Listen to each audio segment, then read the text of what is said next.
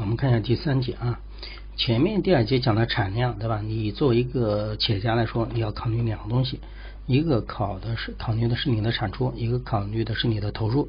这个投入就用什么来衡量呢？就用你的成本来衡量，对吧？所以说第三节的话，我们会介绍到成本的函数和成本的一个什么曲线啊。其实这个第三节的有点内容和前面的内容有点像啊，我们也会介绍一些总成本、边际成本，还有一个平均成本啊。和我们前面所讲的那个什么边际产量啊，那个总产量啊，啊有点像啊。好，我们来回到这里啊，来看一下成本。成本又称什么？生产的一个什么费用？是生产过程中当中企业对所购买的各种生产要素的一个什么货币的一个支出啊？这个要知道，它必须是货币的支出，因为你这个才可以衡量，是吧？不然的话，我怎么去衡量它呢？比如说，我为了开一个工厂，我投入了土地，投入了人力。比如说，我投入的土地，土地是不是要买啊？我投入的人力，我是不是要给他付工资啊？那我比如说，我还投入的其他一个东西，因为比如说我自己作为一个老板，我还投入了我的管理的才能，是吧？这个也算啊。这个才能的话，我们待会儿会说的。这个才能，如果我不在你这里做事情，我自己不经营这个事情，我可以出去做事啊。啊，我可以去其他地方去做个职业经理人呢，还可以赚取报酬啊，讲的就是这个意思啊。所有东西要用货币去支出。这里我们会介绍一个成本，就叫做机会成本。什么叫做机会成本呢？机会成本就是说，你今天你有一笔钱，对吧？你有一笔钱，比如说你有一百万，你一百万去开了工厂，由由于你把一百万开了工厂，所以说你这一百，你放弃了一百万去干什么？你放弃了一百万去存银行，存银行的话，你还有利息。对吧？比如说按照百分之三来说的话，你一年还有三万块钱的什么那个利息收入，你放弃了这一部分，你把这一百万拿去开工厂，知道吧？当一种生产要素被用于生产单位啊某种产品时，所放弃的使用是相同的生产相同要素，我刚才说的一百万是生产要素，对吧？在其他生产用途当中所得到的一个最高的什么收入？讲的这个意思啊，就是我拿了这笔钱做这个了，而放弃了在其他方面做事那个最高的收入，这个就叫做什么成本呢？机会成本。好，我们再看一下后面啊，介还介绍了两个成本，一个是显的，一个是隐的。显的成本比较好理解。比如说，我现在我为了生产汽车，对吧？我需要购买什么？我需要购买零部件，需要购买一些什么人力，对吧？需要雇佣人。那企业购买或者租用生产要素时所实际支付的是支就是支付的啊一个货币的什么支出，这是一个显成本。啊，什么叫隐成本呢？隐成本就是企业本身所有的，并且被用于企业生产过程当中的那些生产要素的总的什么价格。是自己拥有并使用的资源的成本。我刚才讲过的，比如说一个就是开的这个汽车啊，开了一个汽车工厂啊，作为这个作为这个经理来说，他自己也是个股东啊，他投钱进去的，他的才能，他的管理的才能。是不是？他由于他投入到这个上面，他就不能干别的事情了。这个经理的才能，就是管理的才能，它本身就是这个企业所拥有的什么生产的什么要素，对吧？是他已经有的，不需要从外面买。但是这一部分由于投入到生产当中，他担任经理这一个职位，他就不能出去再去接别的活了。就知道这个意思吗？就是啊，我为了我自己开工厂，我自己生产。本来如果我不开这个工厂的话，我可以去当去其他的就是公司里面，对吧？我去打工，我可以赚一份收入啊。所以说这个叫什么？它其实也是一种什么成本呢？机会成本。好，讲这两个什么意思呢？是做为这个做铺垫，就是做铺垫的啊。我们一个企业总的成本，你不光光要算上你购买的那个成本。就是你从外面购的购买的原材料啊，对吧？花钱雇人呢，你还要考虑你在成立这个企业本身啊所投入的资源，就是这个企业已经有的资源，就不需要从外面购买。比如说啊，有三个人 A、B、C 有三个人，对吧？C 把他的土地啊投入进去，这个土地投入的就是这个公司，这个公司已经有土地了，不需要再从外面购买的。但是你要知道，这个土地就是一种隐成本。为什么？C 把这个土地投入的进来。如果不投入的这个生产当中，他可以把这个土地干什么出租出去，是不是？是或者是把这个土地就是租给别人，那么获取什么？获取报酬啊？这个就是什么成本呢？隐成本，隐成本是企业什么已经有的，所以说显成本加隐成本就是总成本。那我们的利润是什么呢？经济利润一般又称超额利润，经济利润就是总的收益，对吧？因为你开这个企业赚到的钱，赚到钱以后你要把什么减掉呢？总成本减掉，总成本就是由显成本和隐成本构成的，就是你总的收入啊，你要把你显的成本，就是你，比如我刚才所说的，你。嗯，建了一个汽车公司，对吧？建成一个汽车工厂，然后生产出来的汽车，把车卖掉，卖掉以后，你要把显性的成本扣掉，就是你从外面购买的原材料啊，购买的什么人力啊，购买的等等东西啊。还有一个还要扣掉，就是机会成本，就是你本身拥有的，比如说我本身拥有这块土地，对吧？是公司所有的，但这个。土地本来我如果不投入到我这个汽车的呃在这个上面盖工厂，我可以把这个土地出租出去，这个就隐成本也要减掉。所以说经济利润叫超额利润啊，把这两块都减掉。所以说企业追求的最大利润，指的就是最大的什么利润呢？经济利润啊，就是这个经济的利润，我们就希望把这个做的最大。然后我们看一下正常利润，有的人说是正常利润是什么呢？这个要关注一下，经济利润和正常利润是有区别的啊。这个指的是企业对自己所提供的企业家的才能的报酬的一个支付啊。比如说你在这里做事情，对吧？我刚才所说的啊，你作为一个企业家，你自己在里面做事情，你会拿什么获取报酬的，对吧？比如说你这个人参与到里面的经营啊，你作为一个股东，你参与的经营，参与的经营，你会获取什么？比如说你参与经营过程，你会获取报酬。这个报酬支付其实已经含在哪里了？已经含在生产成本里面了。对吧？因为你这个支付是需要付钱的嘛，对吧？给你付报酬、付薪酬啊。所以说，正常利润是生产成本的一部分，而经济利润不包含正常利润。为什么？已经在成本里面含掉了，已经是算到成本里面去的啊。所以要把正常利润和经济利润要把什么分清楚啊？不要弄混淆了啊。我们要获取的是最大的经济利润。好，我们再看一下后面一个啊，后面讲了一个成本的一个函数啊。这个成本函数可以对应着我们刚才的一个生产函数来讲啊，比如说生产函数，你的产量是和你的投入的生产要素相对应的，那成本，那成本是和什么相对应呢？总的成本一般是和你的产量相对应，你自己想想是不是的？我生产的汽车越多，对吧？总的成本越高，因为我生产汽车需要耗费物料、耗费人力、耗费什么电、耗费水，对吧？等等资源。啊，比如我即使不是生产汽车，我生产口罩，是不是一样的？生产的口罩的成本肯定是和产量之间的有很强烈的一种什么，那就是相关的一个关系啊。所以说成本函数主要是找它俩之间的一个关系。好，这里又讲了两个成本函数，一个是短期的，一个是长期的。我们来看一下，短期的话，它就分为固定的成本和可变的成本。什么是固定和什么是可变呢？还是举例子啊，生产口罩。对吧？生产口罩来说，短期来说，什么成本是不变的？你的设备，对吧？你的厂房是不会变的。比如说，在一个月或者两个月之内，你不可能去扩充设备，你也扩充不了厂房，对吧？这个是不变的啊，固定的成本。我说的是短期啊，但是什么是可变的？比如说人工，对吧？我可以增加，是吧？我可以就是水电可以多用一点，这个是可变的啊。一个是不可变的，一个是什么可变的？不可变的叫固定成本，可变的叫什么？叫就叫可变的，叫非固定成本啊。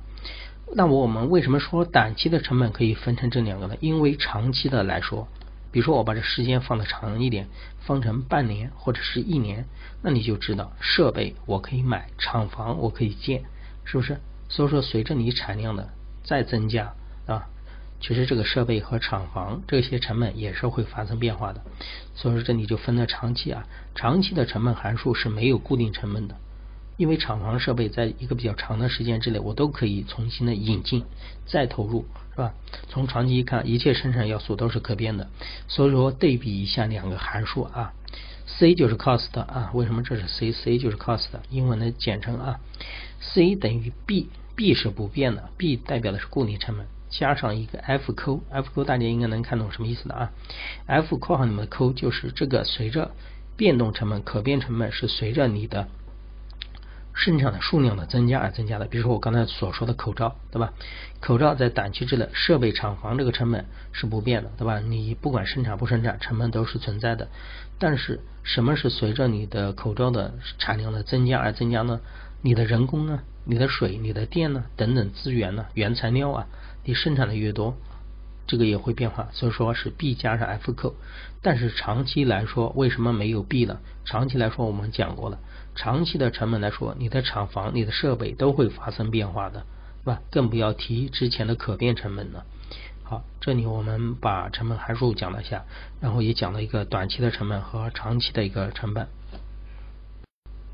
好，我们再把这个短期成本的函数啊。还有短期成本的这个曲线，我们把它放在一起看一下啊。把这两个内容，短期成本的曲线和短期成本的函数放在一起看。为什么是单独要讲一下短期的成本呢？因为我们知道啊，长期的成本它都是变的。长期的成本就没有固定成本的一说，它是随着产量的增加而增加，所以说它基本上是一个线性的一个过程啊，就是一个朝上的一个过程，就是没有什么多讲的。它不像短期的成本函数，短期的成本函数里面，你既要考虑就是变动的，你要考虑什么不变动的，你要考虑总的固定成本的这一块啊。看，我们来看一下成本函数，对吧？短期的啊，我们现在讲的是短期的，短期的 TC total。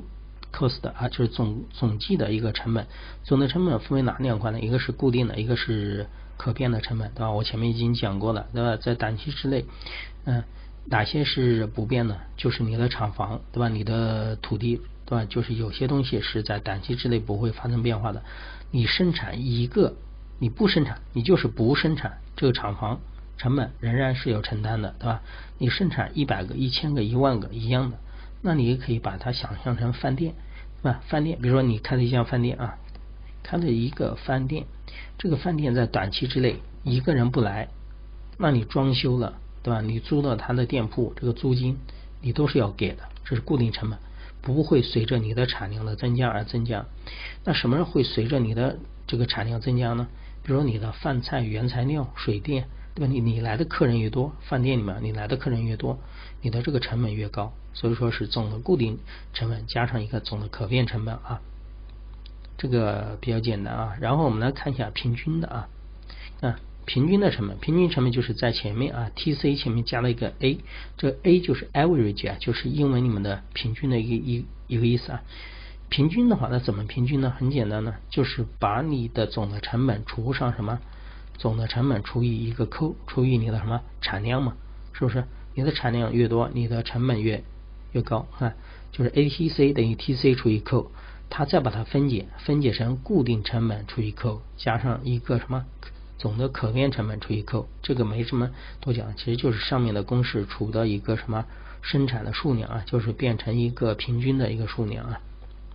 好，我们再看一下 M 啊，MC 对吧？我们前面说过，M 就是边际的意思，C 就是成本，MC 在一起的话，讲的这是什么？讲的就是一个边际啊，就是随着你的产量的增加，你的总的成本增加了多少？把这个和我们前面说的生产的函数啊，把它放在一起看，基本上道理是相通的，只不过这个是成本和产量之间的关系，刚才那个是产量和什么？产量和我们刚才所说的生产要素之间的关系啊，好，这里讲的这个曲线啊，至于呃到底是怎么变化，我们可以先看一下图啊，我们可以先看图，再看这个表啊。这个图的话，不，大家不要感觉这个图啊有点凌乱，有的人一看到这个图线太多了看不懂，没事，我们给把它分开看，因为你的成本有几个，总的成本对吧？总的固定成本和总的可变成本对吧？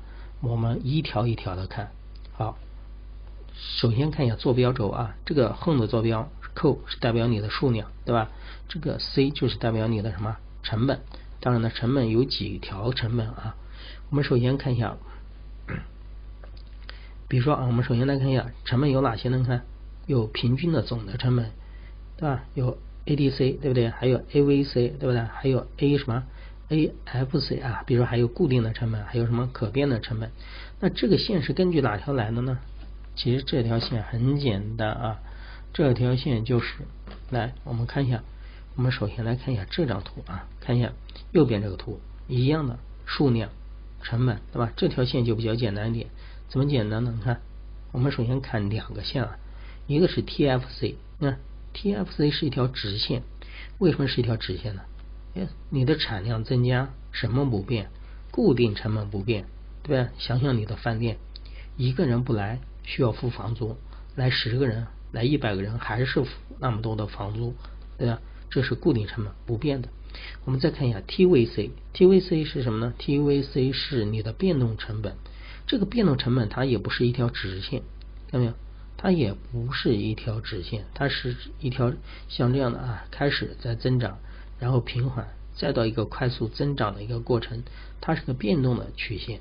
为什么？你们自己想象一下啊。举一举个例子，人工对吧？人工是不是和我的产量相关？对吧？工人工或者是原材料啊，或者你自己想原材料，对不对？随着产量的增加，那你这个可变成本也在增加，是不是？到达一定程度时候会达到一个规模效应，再达到一定程度的时候，为什么会快速增加呢？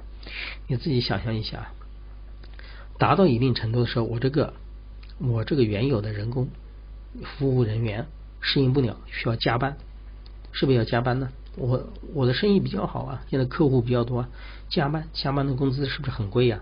对吧？我现在如果不招人的情况下，但是他的工资在快速的什么增加，看到没有？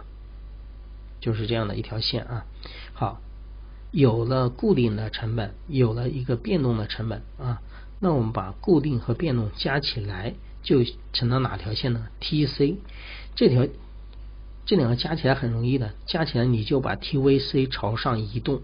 移动多大的距离呢？就是移动一个固定成本的距离，就变成了什么总的成本？看到没有？总的成本就是这条线的啊，因为总的成本是 TVC 加上 TFC，就是这么简单的啊，就是把它俩加起来。好，那我们现在再去看，回头看左边这个图。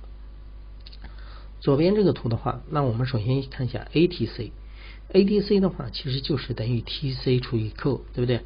等于说就把这条线除以数量，除以数量的话，我们就会发现这条线很很好玩。为什么呢？因为这个 TC 这个成本开始的时候上涨的比较快，对吧？上涨比较快，到达一定的程度比较缓，再达到一定程度的时候上升的又比较快。所以说呢，就对应着 ATC，看到没有？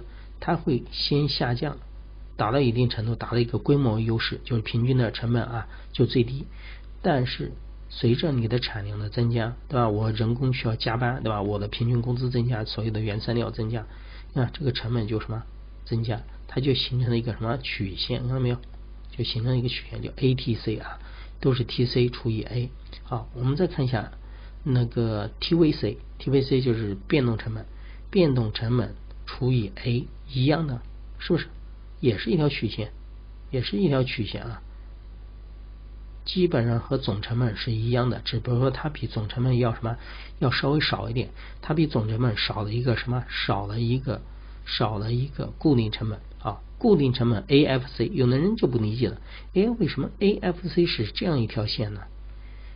很简单，你自己想象一下，比如说我租了一个房子，我开饭店租了个房租一个月三千元，现在我只有一个客人，对不对？我的产量是一，客人就是一。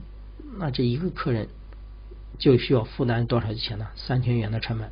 现在我来的一百个客人，我现在接了一百个客人，我这饭店啊，这才是三房租是不是还是三千元呢？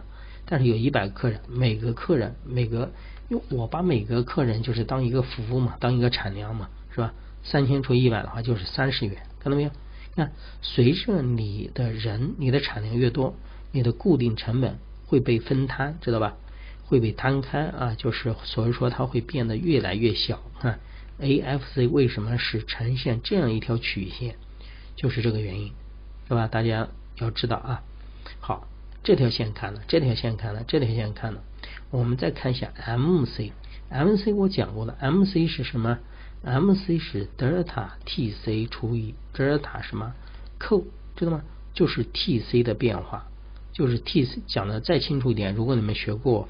那个数学的话啊，初中或者是高中数学，它就是一个斜率的问题，知道吗？这个边际的东西其实就是个就是一个斜率，你就会发现这个斜率在发生变化，什么意思呢？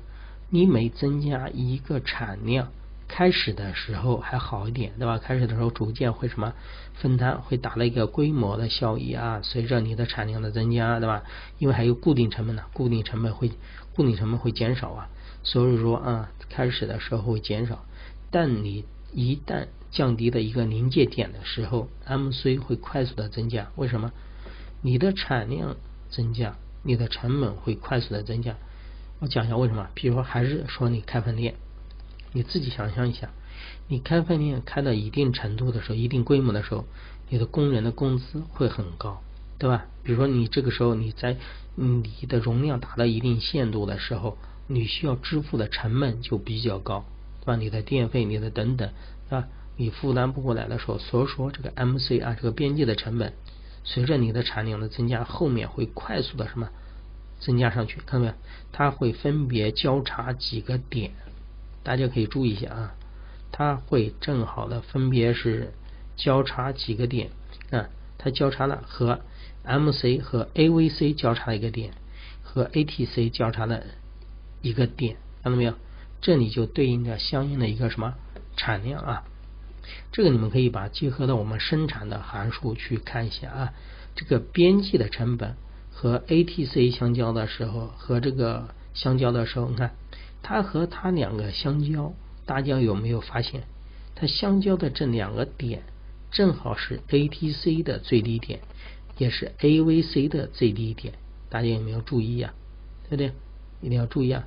所以说，我们作为老板来说，你作为老板来说，你就要找一个什么？你就要找一个成本比较低的时候，是不是？你要找一个成本比较低的时候啊？你或者要找一个总成本什么 adc 最低的时候，或者总的平均成本最低的时候，这个最低的时候在哪里啊？是不是正好就是在这个点的时候啊？为什么 MC 往上呢？这个成本就会增加呀？大家应该看到 MC 快速的增加，所以说随着你的产量的增加，我的总的成本也在快速增加，所以说也是一样的，要找到这个交叉点，因为在这个交叉点以后，你每增加一个单位的产量，你付出的成本。是快速什么增加的，知道吧？这里就讲了一个总成本啊，总固定成本还总的可变的成本的曲线，把它和生产的曲线把它放在一起看啊，因为这里面都会讲了一个边际的概念。大家其实也可以对应这个表来看啊，这个表其实就是讲那个图。你看，首先是产量，对吧？随着产量的增加，你看你的总的成本包括两块，一个是总的固定啊，固定成本是不变的，都是一千两百元。你的产量增加。固定成本不变，但是你的变动成本会增加。然后 TC 呢，就等于变动加成固定的，对吧？好，这个是总成本，然后分别除以它的什么产量，就得到的一个平均成本。然后边际成本等于什么呢？边际成本我们前面讲过啊，边际的成本我再带大家来看一下，边际的成本是随着你的产量每增加一个单位的产量，你的成本增加多少？看，我们看一下。第一个从零到一增加了一个产量，你的成本从一千二，对吧？从一千二变到多少？一千八，增加了六百。哎，那有的人会说会问，产量为零的时候，怎么还有一千二的成本呢？固定成本呢？我刚才不说过吗？有的成本你不开门，一个人不来，你也负担的房租，是不是？所以说是一千二啊。就是说从零到一增加的时候。你的成本就增加了多少啊？六百。好，当从一个产量增加了两个产量的时候，你就增加了一个单位的产量，对吧？从一到二嘛，你这个时候总成本从一千八变成了多少了？变成了两千，所以你的边际成本增加了什么？两百，是不是？好，再到后面再增加一个，增加一百，看，正好到达某一个底点的时候，它是最小。但是当你的产量越来越大的时候，边际成本。会随之就是快速的增加，就对应着我们这条线啊，你一定要把这个线和这个图对应起来看，有没有？MC 一样的，MC 到达某一个点以后，它会快速的什么增加啊？好了，这个我们把那个成本的曲线和成本的函数的分析啊，把那两个要对应起来看，图和刚才那个表格当中的内容啊，一定要把它放在一起来看。我们再看一下决定短期成本变动一个主要因素啊，长期的成本为什么就不看呢？因为我们前面讲过，长期的成本都会影响长期的成本的变化啊，因为所有的就是都会发生什么改变。而短期的成本，我们来看一下啊，短期的成本的话，在其他条件不变的一个情况下啊，工资、原材料、机器设备等生产资料的价格和租金的一个提高，会导致成本相应的一个什么？提升，这点不用讲的，在短期之内，对吧？比如说加班的工资啊、原材料的价格啊，还有机械设备等租金啊提升。你看，比如说有些租金，包括房租啊，房租我们刚才讲过的是固定成本，对吧？但是房东要涨价了情况下，那也是的，也会导致成本相应的增加呀。虽然是固定成本在短期内不变，比如说别人要调价了呢，是不是？好，再看后面会讲一个生产率啊，生产率举总产出。对加权平均投入的一个比率，这什么意思啊？就是你的总的产出和你这些要素的投入啊，就是你平均投入的，比如说有人工啊、物力啊，对吧？嗯，就是包括什么房子、土地啊这些总的投入，找一个加权平均的一个投入啊，因为各自的比重不一样，所以说加了一个加权，加权平均投入的比例可以作为劳动生产率和和权益要素。生产率啊，就是每单位总的投入的产量和或者是产出，就是你单位啊按照平均下来，你每单位投入的多少啊，你可以得到多少产出。讲的再就是直白一点啊，生产力你自己想想，原始社会或者是封建社会，对吧？你自己想想封建社会里面每一个农民他能生产多少粮食，对不对？每一个单位啊，当然了。你生产粮食除了投入有人农民，还有土地，对吧？还有等等的啊，比如说包括什么工具都投入进去粮食。来再看看现在，现在比如说一个单位的这个力量投入得到多少粮食，肯定是不一样的。那个时候的生产力比较低，生产技术比较低，不根本和现在是没法比的。这个就叫做生产率，知道吗？就是生产总的产出和对。和总的投入啊，总的加权的一个平均的投入之间的一个比例，就找出之间的一个逻辑关系啊。在其他条件不变的情况下，生产率的提高就会导致生产的成本的下降。那当然呢，为什么我投入相同的要素可以获得更多的回报？那当然是什么导致生产成本的相对什么降低啊？而生产率的下降就会导致什么成本的一个上升啊？我举个例子吧，举个简单的例子，大家的话就可以理解啊。比如说啊，我以前投入投入一个单位啊，就一个单位的投入量，可以换来多少的回报呢？十个回报啊，你就想有十个回报。那我现在啊，我现在对于这个投入里面的，比如说那个设备啊，进行技术升级，我把技术升级了。我把它对进行改造了，我把它进行改造的话，那现在一个单位的投入量有可能带来多少个回报啊？有可能带来二十个回报，看到没有？带来二十个回报，你看生产率是不是提升了？生产率提升了，对吧？同样是一个单位的投入量，一个是十个回报，一个是二十个回报，那你自己想想，十比一，二十比一，对吧？相对来讲，成本是不是降低了？以前生产十个需要一个单位的投入，现在生产十个只需要多少？零点五个的投入啊，对不对？因为你现在投入一个可以获得二十啊，除以二不就是这样吗？生产率的提高就会导导致整个生产成本的什么？生产成本的降低，而你生产率的下降啊，如果你现在不是。一个生产十个，你要是一个生产五个，那就说明你的成本相对成本是什么上升的。所以说，我们人类进步到今天，无非就是生产力的提升，就是改造自然的力量的一个提升，技术的一个提升。同样单位的输入，我们可以获得更多的一个什么输出啊，获得得到。好，这里讲了一个决定短期成本的一个主要的因素啊，有这些。啊，我们这里到此为止，就是把整个第三章的内容讲完了。第三章内容大家要回顾一下啊。第三章内容主要是站在供给的角度来讲的啊，站在一个生产的，就是角度来讲的，讲了一些生产。生产的话，基本上分为哪个？投入和产出，对不对？你投入的多少？什么生产要素？你获得的多少？产出减去投入就是你的什么利润，是吧？然后我们分别还讲了产量的生产的一个函数，是吧？讲一个生产的函数和它的一个曲线啊，讲了一个曲线，然后后面又讲了一个成本，成本的函数和成本的一个什么曲线啊？这是整个第三章生产和成本理论的一个内容。